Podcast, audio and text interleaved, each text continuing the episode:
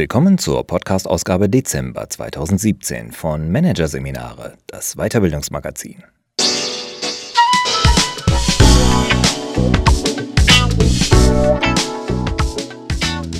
Weitere Podcasts aus der aktuellen Ausgabe behandeln die Themen Abgrenzung im Job, Nein sagen lernen und Führen in der Digitalisierung. Navi für die VUCA-Welt. Doch zunächst Gesunder Menschenverstand. Denken hilft immer noch. Von Nikhil Mukherjee und Robert Hümmer. Führungskräfte sind, wie alle Menschen, manchmal denkfaul. Statt zu Schlussfolgern folgen sie aus Bequemlichkeit mentalen Routinen oder überlassen das Denken gleich ihren digitalen Gadgets. Doch für ein vernünftiges Denken gibt es keinen Ersatz. Wer besser darin werden will, der sollte vor allem eines tun, seinen gesunden Menschenverstand trainieren. Als Führungskraft müssen Sie vor allem eines sein, vernünftig. Sie müssen kluge Entscheidungen treffen, und das können Sie nur, wenn Sie aus den Informationen, die Ihnen vorliegen, die richtigen Schlüsse ziehen. Dazu brauchen Sie eine Fähigkeit wie keine zweite gesunden Menschenverstand. Zugegeben, der gesunde Menschenverstand hat heute leider einen schlechten Ruf. Das liegt daran, dass er oft als argumentative Ausflucht genutzt wird. Als US-Präsident Donald Trump beispielsweise vorgeworfen wurde, er ignoriere Experteneinschätzungen in Fragen des Klimawandels, lautete seine Antwort, er verlasse sich lieber auf seinen gesunden Menschenverstand, englisch Common Sense, als auf diese sogenannten Experten. Doch daraus kann man nicht den Schluss ziehen, dass der gesunde Menschenverstand keine erstrebenswerte Fähigkeit ist. Wenn man genauer hinschaut, steckt hinter Trumps Behauptung nämlich genau das Gegenteil von gesundem Menschenverstand. Denn das Urteil von Experten zu ignorieren, wenn man selbst in der Sache keine Ahnung hat, ist schlicht unvernünftig. Tatsächlich gibt es mindestens zwei hartnäckige Missverständnisse über den gesunden Menschenverstand. Erstens halten ihn viele für eine Fähigkeit, die Menschen von Natur aus besitzen. Richtig ist, jeder besitzt die Fähigkeit, vernünftig zu sein. Aber diese Fähigkeit muss man auch entwickeln. Die meisten Menschen besitzen schließlich auch die Fähigkeit, ihre Finger zu bewegen, doch das macht sie noch lange nicht zu virtuosen Klavierspielern. Zweitens spielt Intelligenz für den gesunden Menschenverstand keine Rolle. Die aktuelle psychologische Forschung zeigt vielmehr, dass sehr intelligenten Menschen eklatante Denkfehler fast ebenso häufig unterlaufen wie weniger intelligenten. Daher lohnt es sich in jedem Fall, die eigene Fähigkeit, schlussfolgernd zu denken, nichts anderes ist der gesunde Menschenverstand, zu trainieren. Zehn Regeln, wir nennen sie die Gebote des gesunden Menschenverstands, helfen dabei. Erstes Gebot, bringen Sie Ordnung in Ihr Denken. In der heutigen Informations- und Wissensökonomie werden Sie vor allem dafür bezahlt, dass Sie Fragen stellen und Antworten geben. Im Allgemeinen gilt, Je besser Ihre Fragen und je vernünftiger Ihre Antworten, desto mehr Erfolg werden Sie haben. Das erste Gebot des gesunden Menschenverstands fordert daher von Ihnen, dass Sie sich zunächst darüber klar werden, um welche Fragestellung es geht. Denn wenn Ihnen das Problem nicht klar ist, werden Sie auch keine geeignete Lösung dafür finden. Deswegen sollten Sie sich in regelmäßigen Abständen fragen, was ist überhaupt die Frage, auf die ich gerade eine Antwort suche? Erst wenn Sie das erledigt haben, können Sie im nächsten Schritt eine Antwort geben und diese auf Ihr Pro und Contra prüfen. Wie wichtig das erste Gebot ist, sehen Sie etwa im Bereich des Selbstmanagements. Wir stellen in unserer Beratungspraxis häufig fest, dass Führungskräfte an einem Mangel geistiger Ordnung leiden. Das führt in der Regel zu geringerer Leistung bei gleichzeitiger Überlastung. Kennen Sie das auch? Sie haben das Gefühl, es gäbe tausend Dinge zu erledigen, zwischen denen sie hin und her gerissen sind. Das Telefon klingelt und sie verquatschen sich. Danach fragen sie sich, warum sie gerade 20 Minuten über nichts gesprochen haben, wo sie doch so beschäftigt sind. Am Ende des Tages haben sie das Gefühl, nichts geschafft zu haben. Wenn es ihnen manchmal so geht, dann leiden sie vermutlich an einem Mangel geistiger Ordnung. Aus dieser Situation können sie nur herauskommen, indem sie eine Verschnaufpause einlegen und ihre Gedanken strukturieren. Fragen Sie sich, was Sie eigentlich für eine Funktion haben, was Ihre wichtigsten Aufgaben sind. Formulieren Sie dann Fragen aus diesen Aufgaben. Was bringt mir Handlung X für Aufgabe Y? Nehmen wir zum Beispiel an, Sie arbeiten in der Kundenakquisition. Wenn etwas passiert, das Ihre Aufmerksamkeit bindet, fragen Sie sich, Was bringt mir das für die Kundenakquisition? Wenn Sie in jeder Situation so vorgehen, ist zwar nicht sichergestellt, dass Sie keine Denkfehler mehr machen, aber immerhin denken Sie schon einmal in die richtige Richtung. Ein scheinbar kleiner Schritt, der bereits einen großen Unterschied machen kann. Zweites Gebot. Denken Sie lückenlos. Auch ordentliches Denken kann lückenhaft sein. Das zweite Gebot des gesunden Menschenverstands verlangt deshalb von Ihnen, dass Sie lückenlos denken. Zu diesem Zweck sollten Sie alle Annahmen identifizieren, die Sie in Ihrem Denken voraussetzen, um Schlussfolgerungen zu ziehen. Das ist vor allem im Bereich der Problemlösung wichtig. Beispiel. Versetzen Sie sich in die Lage der Entwickler bei Apple, bevor das iPhone erfunden wurde. Sie wollen ein innovatives, benutzerfreundliches Mobiltelefon bauen. Es soll nicht klobig sein, aber auch gut bedienbar. Sie glauben aber, dass gute Bedienbarkeit und Klobigkeit sich gegenseitig bedingen, weil eine große externe Tastatur, die die Dateneingabe erleichtert, ein Telefon gleichzeitig klobiger macht. Sie stehen also allem Anschein nach vor einer unlösbaren Aufgabe, da sie sich offenbar zwischen Handlichkeit und Bedienbarkeit entscheiden müssen. Allerdings gilt das nur, wenn sie eine Lücke in ihrem Denken übersehen, denn bei genauerer Betrachtung ist ihre Schlussfolgerung nur unter der Voraussetzung gültig, dass eine Tastatur extern sein muss. Sobald Sie sich diese Annahme bewusst machen, können Sie darüber nachdenken und die Annahme hinterfragen. Muss eine Tastatur wirklich extern sein? Schauen Sie sich Ihr Smartphone an, da sehen Sie die Antwort. Drittens. Treffen Sie glaubwürdige Annahmen. Auch wenn Sie ordentlich und lückenlos denken, denken Sie nicht unbedingt vernünftig. Denn es kann sein, dass Sie von unglaubwürdigen Annahmen ausgehen und dieses Problem überträgt sich dann auf die Schlussfolgerungen, die Sie ziehen. Sie sollten also darauf achten, dass die Annahmen, von denen Sie ausgehen, glaubwürdig sind. Wie aber geht das? Einer der wichtigsten Aspekte ist hier der Gesichtspunkt der Einfachheit. Beispiel. Sie wollen die Leistung eines Vertriebsmitarbeiters bewerten, der weniger Umsatz generiert als seine Kollegen. Sie fassen zwei Hypothesen ins Auge. Hypothese A. Der Mitarbeiter bringt unterdurchschnittliche Leistungen. Hypothese B. Der Mitarbeiter bringt die gleiche Leistung wie seine Kollegen. Der geringere Umsatz lässt sich durch andere Faktoren erklären. Beide Hypothesen können den Sachverhalt, dass Ihr Mitarbeiter weniger verkauft, erklären. Sie könnten also beide zutreffen. Dennoch erscheint es vernünftig, diejenige Hypothese anzunehmen, die die einfachere Erklärung liefert. Aber wie können Sie feststellen, welche Erklärung einfacher ist? Dazu fragen Sie, ob die zur Auswahl stehenden Hypothesen Sie auf weitere Annahmen, also Ad-hoc-Hypothesen verpflichten, für die Sie keine guten Gründe haben. Bei Hypothese A ist das offenbar nicht der Fall. Wenn Sie annehmen, dass Ihr Mitarbeiter geringere Leistungen bringt, dann erklärt das den geringeren Umsatz ohne weitere Annahmen. Wenn Sie dagegen von Hypothese B ausgehen und annehmen, dass er die gleiche Leistung bringt, müssen Sie den geringeren Umsatz durch mindestens einen weiteren Faktor erklären. Sie müssten zum Beispiel annehmen, dass der Mitarbeiter es mit einem schwierigeren Kundenstamm zu tun hat. Solange Sie keine guten Gründe haben, dies anzunehmen, ist Hypothese B die weniger einfache und damit die unglaubwürdigere. Viertes Gebot. Fragen Sie nach der Beweislast. Das vierte Gebot des gesunden Menschenverstandes verlangt von Ihnen, dass Sie nichts glauben, was nicht begründet wurde. Es liegt auf der Hand, dass dieses Gebot wichtig ist, denn würden Sie immer sofort glauben, was gerade behauptet wird, dann wären Sie gezwungen, Ihre Meinung ständig und sprunghaft zu ändern.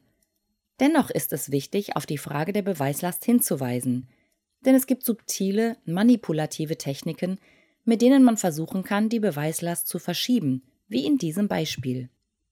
Der Vertreter einer EDV-Firma schlägt Ihnen ein Konzept für ein neues Warenwirtschaftssystem vor und nennt Ihnen einige Gründe, warum dieses System gut zu Ihrem Unternehmen passt. Sie sind nicht überzeugt und sagen das auch. Dann dreht der Verkäufer den Spieß um. Nur Interesse halber, könnten Sie mir einen Grund nennen, warum das System nicht zu Ihnen passen sollte? Wenn Sie auf diese Frage antworten, machen Sie einen Fehler. Denn dann akzeptieren Sie stillschweigend, dass Sie in der Pflicht sind, sich zu rechtfertigen. Sie sollten stattdessen die Frage zurückweisen und den Vertriebler darüber aufklären, dass es sein Job ist, Sie zu überzeugen, nicht umgekehrt. Fünftes Gebot. Denken Sie klar und präzise. If you don't know where you're going, any road will take you there, sagt die Grinsekatze zu Alice in Lewis Carrolls legendärer Geschichte Alice in Wonderland. Anders gesagt, wer ankommen will, muss wissen, wohin die Reise gehen soll. Das gilt auch für das Denken. Deswegen verlangt das fünfte Gebot des gesunden Menschenverstandes von ihnen, dass sie klar und präzise denken. Dieser Grundsatz ist vor allem dann relevant, wenn sie Entscheidungen treffen. Besonders wichtig ist dann, dass sie sich über die Kriterien für eine gute Entscheidung klar werden und diese festlegen. Erst dann können sie tatsächlich eine gute Entscheidung treffen. Beispiel Sie stehen vor einer schwierigen Entscheidung, ob ein Betriebsstandort geschlossen, verkleinert oder unverändert beibehalten werden soll. Hier hilft es nichts, wenn Sie sich sagen, dass Sie eine gute Entscheidung treffen wollen. Denn was heißt das schon? Was eine gute Entscheidung ist, ist völlig unklar. Um Klarheit zu schaffen, sollten Sie Entscheidungskriterien entwickeln, mit denen Sie Ihre Handlungsoptionen bewerten können. Einige davon liegen auf der Hand. Die Wirtschaftlichkeit des Standorts spielt sicherlich eine große Rolle. Ebenso die Frage der Steuern. Außerdem sollten Sie auf die Sozialverträglichkeit Ihrer Entscheidung achten. Aber gegebenenfalls gibt es im Einzelfall noch weitere spezifische Aspekte zu betrachten. Vielleicht handelt es sich um einen Traditionsstandort, der einen hohen ideellen Wert für Ihr Unternehmen hat. Sechstes Gebot. Bleiben Sie logisch sauber.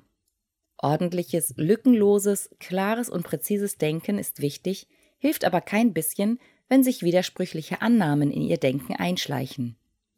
Worin in so einem Fall das Problem liegt, lässt sich gut an einem Beispiel aus dem alten Griechenland deutlich machen. Der berühmte Rhetoriklehrer Protagoras von Abdera vereinbarte mit seinen Schülern, dass sie ihm nach abgeschlossener Ausbildung den Streitwert ihres ersten gewonnenen Gerichtsprozesses auszahlen sollten. Einer der Schüler, Euadlos, beschloss jedoch, nach der Ausbildung nicht als Anwalt zu arbeiten, sondern Musiker zu werden. Vertragsgemäß schuldete er Protagoras also nichts. Dessen war er sich jedenfalls sicher. Der Meister aber fand das nicht okay und verklagte seinen ehemaligen Schüler auf einen Betrag von 100 Drachmen. Es kam zum Prozess. Bei der Verhandlung argumentierten beide wie folgt. Protagoras erklärte, sein Ex-Schüler werde bezahlen müssen, egal wie der Prozess ausgehe. Denn wenn er gewinne, gelte der Vertrag. Wenn er aber verliere, verdonnere ihn das Gericht zur Zahlung. Der ehemalige Schüler wiederum argumentierte, ich muss überhaupt nicht zahlen, egal wie der Prozess ausgeht. Denn wenn ich verliere, greift der Vertrag und laut Vertrag muss ich nur den Streitwert des ersten gewonnenen Prozesses abtreten. Und wenn ich gewinne, heißt das, Protagoras Klage ist abgewiesen. Das Bemerkenswerte hier, Beiden Protagonisten gelingt es mühelos, ihre völlig gegensätzlichen Standpunkte logisch einwandfrei zu begründen, und zwar mit denselben Annahmen. Das aber zeigt uns, dass mit diesen Annahmen selbst etwas nicht stimmt. Sie sind widersprüchlich. Im Fall, dass Euadlos gewinnt, beruft sich Protagoras darauf, dass der Vertrag die Zahlungsverpflichtung bestimmt. Euadlos beruft sich dagegen darauf, dass dann das Gerichtsurteil bestimmend ist. Im Fall, dass Protagoras gewinnt, beruft er selbst sich darauf, dass dann das Gerichtsurteil gilt, Euadlos aber beruft sich darauf, dass in dem Fall der Vertrag gilt. Merke, Logik ist wie Schießpulver und Widersprüche sind wie Funken. Sobald sich ein einziger Widerspruch in ihr Denken eingeschlichen hat, fliegt ihnen das gesamte logische Universum um die Ohren.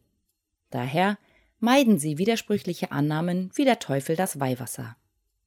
Siebtes Gebot: Tappen Sie nicht in die Sprachfalle. Zum vernünftigen Denken gehört auch, dass sie sich nicht durch Sprache in die Irre führen lassen.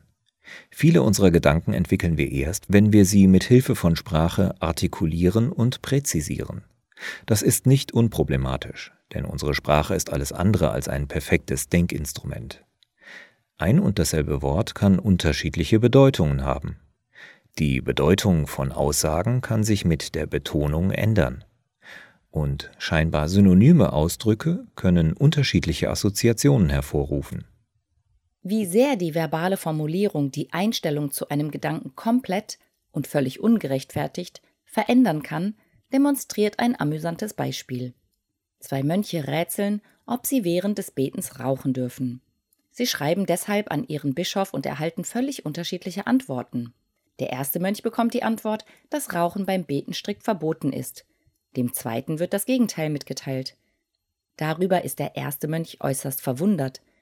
Ich habe den Bischof gefragt, ob ich beim Beten rauchen darf, und er sagte nein. Was in Gottes Namen hast du gefragt, dass er es dir erlaubt hat? Zweiter Mönch. Ich habe ihn gefragt, ob ich beim Rauchen beten darf. Im Business kann die sprachliche Verpackung ähnlich verzerrend wirken. Um Kunden zu mehr Käufen und Verkäufen anzuregen und damit den Umsatz zu steigern, bedient sich der Bankberater Herr Listig eines Kniffs. Er ruft Herrn Gutglaub an und sagt ihm, die Aktie der Kursschwank AG hat sich in den letzten Wochen gut entwickelt. Sie sollten verkaufen, um den Kursgewinn zu realisieren. Herr Gutglaub bedankt sich und verkauft. Zu Frau Falldraufrein sagt Herr Listig dagegen, die Aktie der Kursschwank AG hat sich in den letzten Wochen gut entwickelt. Sie sollten hier einsteigen, um an weiteren Kurssprüngen zu partizipieren. Frau Falldrauf-Rhein bedankt sich und kauft. Herr Listig legt also unterschiedliche Schlüsse nahe, indem er dieselbe Information sprachlich anders verpackt. In dem einen Fall als Gewinn, den es zu realisieren gilt, im anderen Fall als Trendverlauf, an dem man partizipieren sollte. Die verschiedenen Darstellungen ändern aber nichts daran, dass das Ansteigen des Kurses überhaupt keinen Aufschluss darüber gibt, ob man die Aktie kaufen oder verkaufen sollte. Das hängt allein davon ab, wie man die Zukunftsperspektive im Vergleich zu anderen Anlagemöglichkeiten einschätzt. Achtes Gebot. Seien Sie schlauer als ein junger Jagdhund. Ebenso wenig wie von Sprache sollten Sie sich von irrelevanten Informationen fehlleiten lassen. Wenn Sie diese Regel befolgen, verhalten Sie sich schlauer als ein junger Jagdhund. Den jungen Jagdhunden sagt man nach, dass sie bei der Jagd oft die Fährte verlieren, weil sie sich von anderen Gerüchen ablenken lassen. Beispiel: Sie leiten eine Besprechung in Ihrer Abteilung. Es geht um die Frage, wie man die bestehende Kundendatenbank verbessern kann. Frau Schmidt macht einen Vorschlag. Es erschiene ihr hilfreich, wenn man das Notizfeld für jeden einzelnen Kunden in der Datenbank durchsuchen könnte. Herr Kunz wendet ein, woher wollen Sie das wissen? Sie arbeiten nicht im Vertrieb und haben keinen Kundenkontakt. Sehen Sie, was hier passiert ist? Frau Schmidt macht einen Vorschlag. Zu diskutieren wäre, ob er zu befürworten ist oder nicht. Herr Kunz tut das aber nicht. Vielmehr kritisiert er, dass Frau Schmidt, die er für ahnungslos hält, den Vorschlag geäußert hat. Damit wechselt er das Thema der Diskussion. Es geht nicht mehr um Frau Schmidts Vorschlag, sondern um Frau Schmidt als Person. Sie als Führungskraft sollten in so einem Fall das Gespräch wieder auf die Sachebene bringen. Sie sollten anmerken, dass die Frage, ob der Vorschlag gut oder schlecht ist, nichts damit zu tun hat, von wem er kommt. Dann sollten Sie Herrn Kunz fragen, ob er einen inhaltlichen Kritikpunkt an dem Vorschlag von Frau Schmidt hat. Und Frau Schmidt sollten Sie bitten, zu erklären, welche Verbesserungen sich durch Ihren Vorschlag einstellen würden. Neuntes Gebot. Schauen Sie mit beiden Augen hin, wenn Sie müssen. Sich nicht von irrelevanten Informationen in die Irre leiten zu lassen, ist das eine. Nicht minder wichtig ist es, keine relevanten Informationen auszulassen. Deswegen verlangt das neunte Gebot des gesunden Menschenverstandes, dass Sie mit beiden Augen hinschauen, wenn Sie müssen. Aber wann müssen Sie das? Zumindest dann, wenn Sie eine wichtige Entscheidung treffen.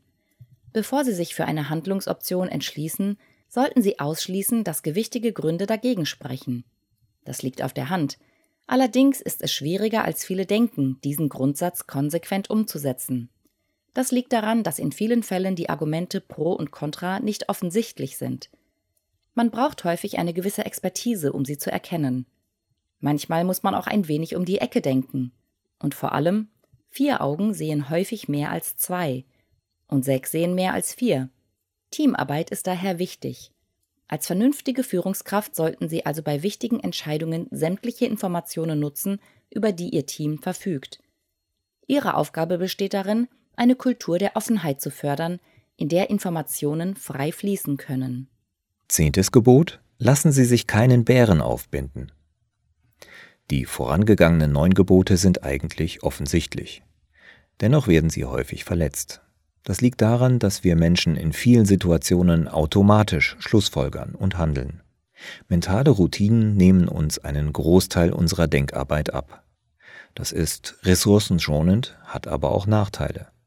Deshalb sollten Sie im Blick behalten, dass Ihnen Ihre mentalen Routinen leicht einen Bären aufbinden können.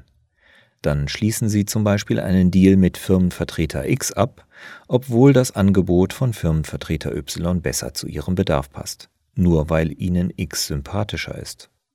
Oder Sie gehen auf das Angebot von X ein, nur weil Sie das Gefühl haben, X aus irgendeinem anderen Grund etwas zu schulden. Sie vermeiden diese Art mentaler Routinen, die Ihr Handeln negativ beeinflussen können, indem Sie sich die Gründe pro und contra für Angebot X oder Y konsequent vor Augen führen.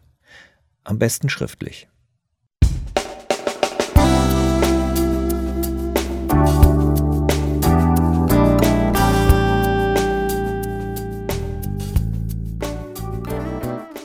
Sie hörten den Artikel Gesunder Menschenverstand Denken hilft immer noch von Nikhil Mukherjee und Robert Hümmer aus der Ausgabe Dezember 2017 von Managerseminare, produziert von Voiceletter. Weitere Podcasts aus der aktuellen Ausgabe behandeln die Themen Abgrenzung im Job, Nein sagen lernen und Führen in der Digitalisierung, Navi für die VUCA-Welt. Weitere interessante Inhalte finden Sie auf der Homepage unter managerseminare.de und im Newsblog unter managerseminare.de/blog.